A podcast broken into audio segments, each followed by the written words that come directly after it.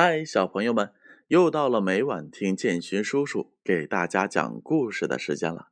昨天呀，建勋叔叔给大家讲的故事名字叫做《小松鼠的烦恼》。故事结束后，建勋叔叔问了大家两个问题。第一个问题是：小松鼠为什么不帮小象收向日葵呢？正确的答案是 A。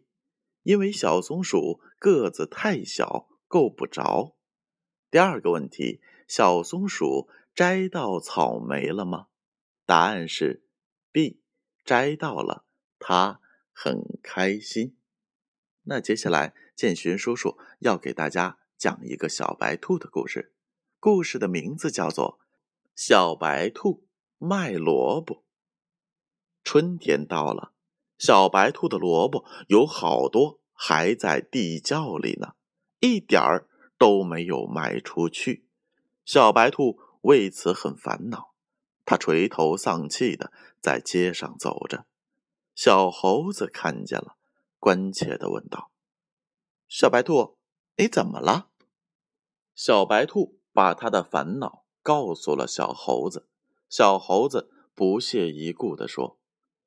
春天到了，森林里的小伙伴们积攒的食物快吃完了，现在去森林里卖吧，肯定是卖得出去的。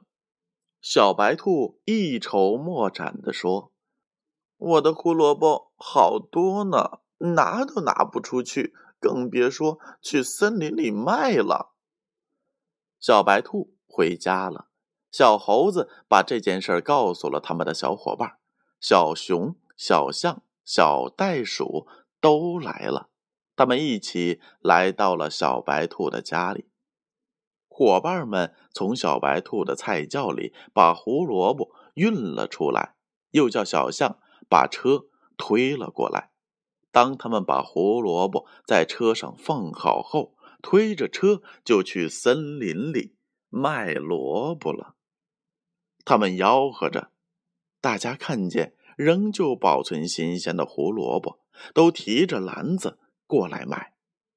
等到了下午的时候，胡萝卜全部都卖光了。小白兔把大家都请到了他的家里，给他们做了一顿丰盛的晚餐。你看，我说的没错吧？小猴子有点得意地说：“原来。”和大家一起卖胡萝卜是这么快乐的事儿啊！小白兔笑着说：“好了，小朋友们，故事讲完了，下面开始建勋叔叔的提问喽。第一个问题：小白兔为什么烦恼呢？A. 小白兔的胡萝卜卖不出去了。B. 小白兔没有胡萝卜了。第二个问题，是谁帮小白兔把胡萝卜卖出去的？A. 小白兔和小猴子的小伙伴。B. 只有小白兔和小猴子。好了，问题的答案是什么呢？让我们明晚揭晓。如果大朋友们还想听更多的故事，那就请查看建勋叔叔公众号里面的故事分类，其中有一项系列故事，里面的故事全部都是狄仁杰断案新编的系列，希望大朋友们能够喜欢。